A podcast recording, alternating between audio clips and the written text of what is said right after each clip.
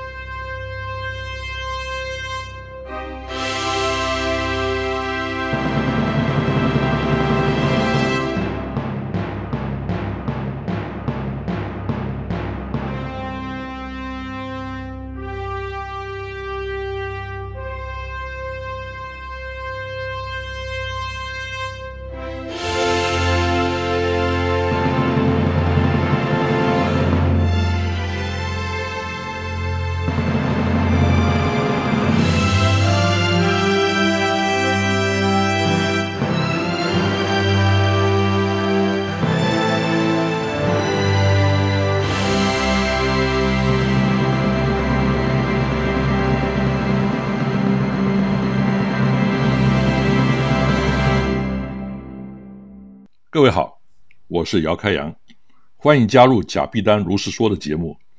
由于最近发生海公号被拆除的事件，今天要来谈台湾实体船舰的保存和展示。海公号是一艘水产实验船，以到南极圈捕磷虾的名义兴建。一九七六年十二月由基隆港出发，但实际上呢是前往南非开普敦大使馆接运一箱神秘的物资回台湾。关于内箱物资呢，有两种说法，一个是来自南非自安哥拉内战虏获的苏联制 AT-3 反坦克飞弹，运回国之后呢，仿制就是后来阅兵曾经出现但最终未能服役的昆吾飞弹。另一种说法呢，就更吓人了，据称是制造核子弹的铀二三五原料。这两种说法呢，都未经证实，至今仍是罗生门。海公号于一九九三年一月退役，一九九五年台湾省政府把海公号赠送给基隆区渔会，一九九八年基隆区渔会将它移泊上岸，成为碧沙渔港的地标，但完全没有任何运用的计划，就闲置在原地长达二十多年，并逐渐损毁。到了二零二一年底，被基隆区渔会发包拆除，引起文化界的大声挞伐。这个事件呢，凸显了台湾社会对于文化资产态度的矛盾。海公号搁置在当地呢，超过二十年，无人闻问，也没有任何运用的计划。现在要拆除了，突然一堆人跳出来反对。但是站着说话不腰疼，要如何运用，钱从哪儿来？基隆区议会没有这个能力。如果没有具体的办法和资源呢，海公号的消失就成为必然。还有另外一艘和基隆有关的船只，就是自由中国号。自由中国号原来是19世纪末由福州马尾船厂建造的传统中式木造渔船，船名为圣孝利号。1955年，周传军等五个人为了参加当年6月11号第一百二十五届横渡大西洋国际帆船大赛，提出太平洋横渡计划而买下这艘船。原计划命名为基隆号，但是呢，因为经费不足。由当时的台湾省政府主席严家淦出资协助，并改名为“自由中国号”。自由中国号于一九五五年四月四号由基隆正滨渔港起航。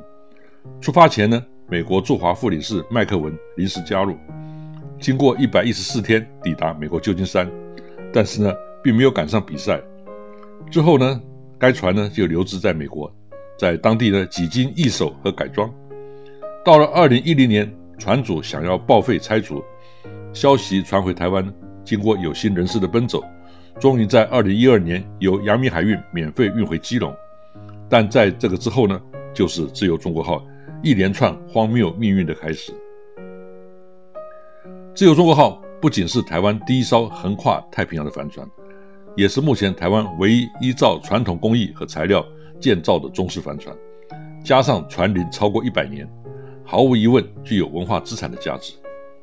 自由中国号回台之后呢，原计划安置在国立海洋科技博物馆，但是呢，在海科馆完工之前呢，暂时安置在一旁庙宇前的一个空地，并且花了六百多万元找基隆的老师傅彻底整修。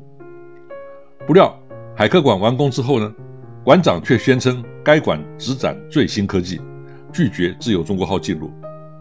一个国立博物馆的馆长竟然口出此言，真是骇人听闻。但这就使得自由中国号在室外风吹雨打了八年，逐渐损坏。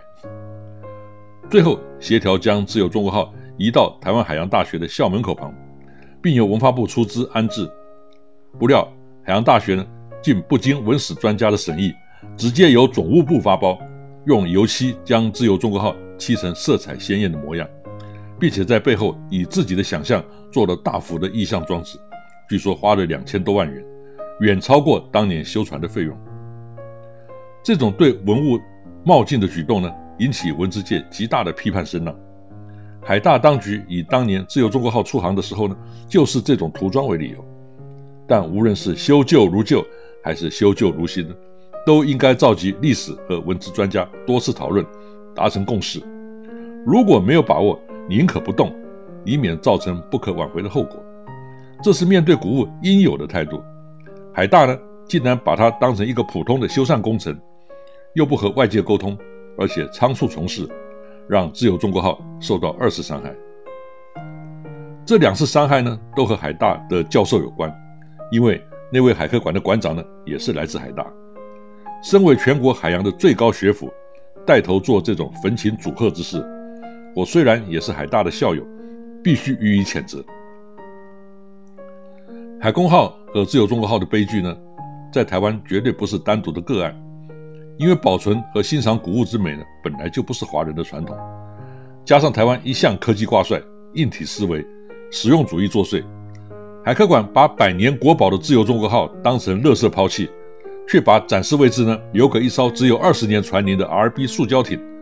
真可说是黄钟毁弃，瓦釜雷鸣。说到自由中国号，有人会想到台南安平的台湾成功号。假如说自由中国号在基隆的遭遇呢是一场悲剧，那么台湾成功号的建造过程呢就可以说是一场闹剧了。台湾成功号呢当初原来只是一件装置艺术，并不是真正要下水出航，但是在建造过程中呢，政客突然野心大发，要让它可以下水，甚至远航到日本。问题是，台湾成功号的设计者呢，根本不懂传统船舶，它是以现代游艇的方式来设计，所有的传统元素呢，都是假的道具布景。但是出航关键的反尾呢，可不是道具布景能够应付的。然而设计和制造的人呢，竟然用次级的木材拼凑，不出所料，第一次出航就断尾，大大触了眉头。以后呢，就如同瘟神般，搁在岸上，没有政客想要去提这件事。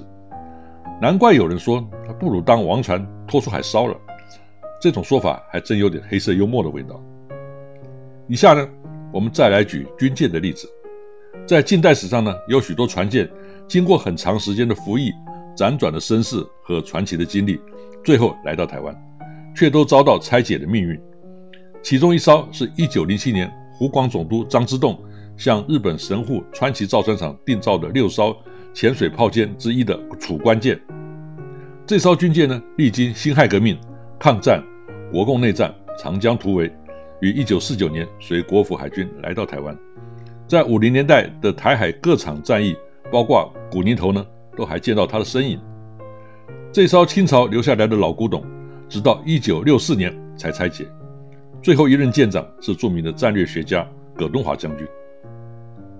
其次是一九三一年由江南造船所建造的逸仙号轻巡洋舰。逸仙舰的经历很传奇。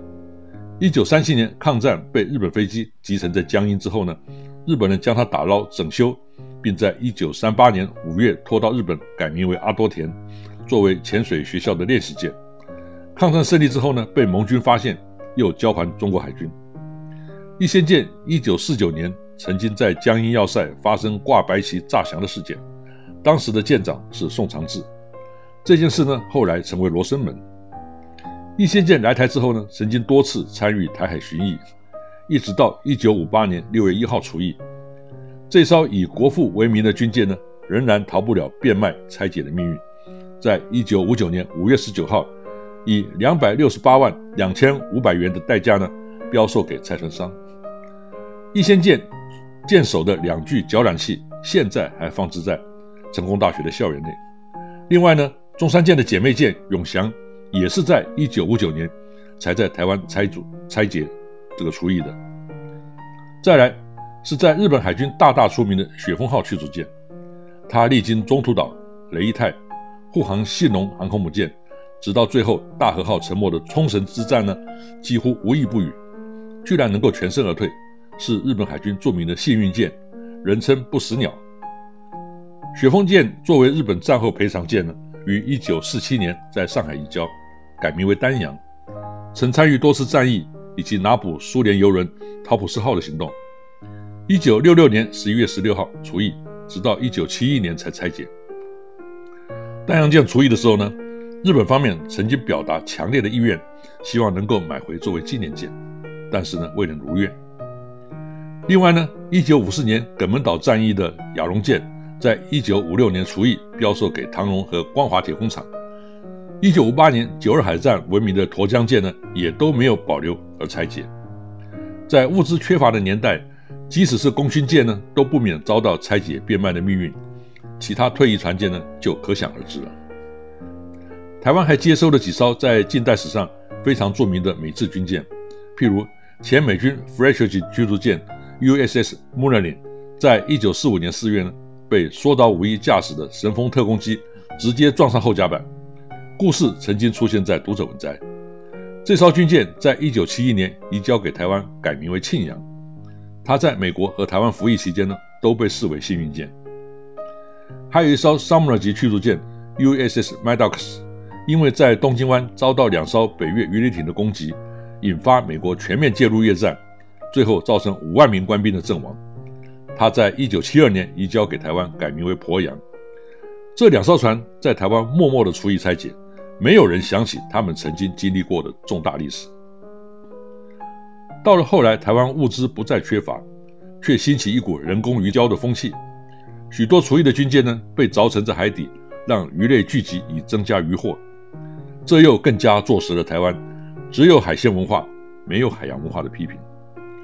直到二零一一年，才有德阳号驱逐舰除役后安置在台南安平港展示，这是台湾唯一的实体军舰展示馆。不过呢，这却是一个非常糟糕的案例。首先，德阳舰经过台湾海军富阳以及五金三号等多次改装之后呢，早已不复二战的原貌。但是当时的台南市政府不知基于什么心态，硬是不肯延续德阳在国军时代的身份。莫名其妙地将它改砌成二战美军的涂装和编号，结果舰型和涂装呢互相矛盾，越看越奇怪。后来虽然有调整，但舷号的涂装呢仍然不是国军标准的式样。其次，武进三号改装的许多武器呢被拆除，却把一门从未出现在该级舰上的单管五寸主炮呢硬塞在舰首，成了不伦不类的拼装货。因为该舰无论是在任何的时代，包括美军二战出场的原型，美军战后 Friend 的改装，台湾接收初期的全火炮驱逐舰，台湾武进三号的改装都没有出现过这样的外貌，连要拿一张照片来比对都不可能，所以被讥讽为武进四号。营运方的理由呢是没有可获得的双管五寸炮装备，怎么会没有？各地方公园里面置放了一大堆，恐怕超过十座，像我们做的高雄港。海洋探索馆门口呢也有一座，就算没有双管五寸炮塔，假的道具呢也很容易做得出来。所以我的批评是：非不能也，乃不为也。再来，当初陈南展示的公司呢没有经验，不知道保持浮体的船呢维护很花钱，没有设计成水泥封存或是缆桩固定，结果呢现在保养经费无以为继，随时可能漏水沉没或废置。这对台湾未来想要继续成立实体的军舰博物馆呢，做了最坏的示范。在德阳舰之后，二零一零年二月一日除役的中海舰呢，也面临拆解的问题。经过当年在舰上服役的官兵和文史工作者的奔走呼吁，终于抢救下来。未来呢，有可能也安置在安平港。中海舰是美国在二次大战制造的战车登陆舰。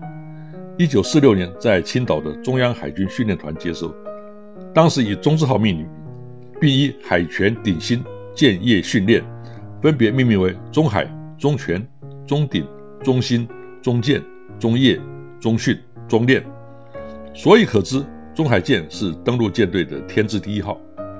左营军区大门中海门呢，也是由此而来，可见中海舰在海军中的地位。不仅如此，中海舰还是八二三炮战的功勋舰。一九五八年八月二十四号，中共六艘鱼雷艇攻击在廖罗湾外海的运补船团，向中海舰发射四枚鱼雷，其中一枚命中舰尾，八人当场阵亡，十二人受伤，并造成十米见方的大洞。以笨重缓慢的战车登陆舰和鱼雷快艇交战，这可能是全世界的首例。重伤的中海舰在海战之后呢，被拖到菲律宾苏比克湾的美国海军基地进行修理。美方建议直接报废，以另一艘取代，但是国军方面呢认为中海舰意义重大，希望不计代价予以修复。最后找来另一艘报废的同行船呢，将船尾切割更换，维修费用高达五十万元。所以，中海舰不是一般普通的军舰。当民间呼吁保留的声浪高涨时呢，海军曾经想用另一艘中副舰来顶替，理由是修复比较省钱。这种观念呢，用在文物上呢，当然是很荒谬。因为就算是同类型的军舰，每一艘的故事呢也不一样，怎能够随便刮带顶替呢？不过这也引起另一个话题呢，可以来讨论，那就是现在的中海舰。到底还有多少是当年的本尊？由于中海舰在八二三战后呢，已经更换了整段的船尾，后来又在一九七零年实施新中计划，重新打造全身船壳。到了一九九零年呢，又实施中新计划，更换主机和加装空调等多次改装工程，样貌早已改变。加上晚年呢，还换了有件器官捐赠的大轴。到底有多少是当初的原物呢？如果都已经更换了，它还是一九五八年八月二十四日那一艘中海舰吗？这个问题恐怕连海军都回答不了。所以有人以庙宇分香迎神的概念说，只要把中海舰的舰名铜牌公迎到中副舰上，那么中副就变成中海了。说不定海军就是这种想法呢。这是个有趣而且值得讨论和研究的话题。您的看法如何？台湾要进行实体船舰的保存和展示呢，看来是困难重重。最长的理由呢，就是没钱。真的是这样吗？我们看世界各国有实体船舰保存和展示的国家，并不见得都比我们有钱。重点是那个国家政府和人民的海洋意识。我们看希腊有一艘1910年下水、排水量一万零两百吨的装甲巡洋舰“乔治·艾弗洛夫号”，到今天都还能航行运作，成为船舰动态展示的经典。希腊是什么国家？外号“欧洲的破产国家”，但是希腊的海洋意识浓厚，所以出过许多世界级的船王。未来台湾最有价值保存和展示的船舰呢，应该是海狮与海豹。那两艘1944年下水的潜艇，是现今世界上还在运作最古老的潜艇，即将迎来八十岁的生日，人称“移动的博物馆”。我们期待它能够像希腊的乔治·艾弗洛夫号一样，继续保持可航行状态。成为船舰动态展示的经典，必然能够吸引全球的注目。台湾绝对不是没钱，而是我们的政府只会喊“海洋国家向海致敬”的口号，而拿不出一点行动，甚至带头成为破坏者。其实少盖一栋文字馆就可以解决所有的问题。所以我对德阳舰的批评呢，同样可以用在对我们的政府，那就是非不能也，乃不为也。台湾实体船舰的保存和展示呢，我们就谈到这儿。以后有机会呢，会再向各位介绍国际的案例。我是贾碧丹姚开阳，我们下一回再见。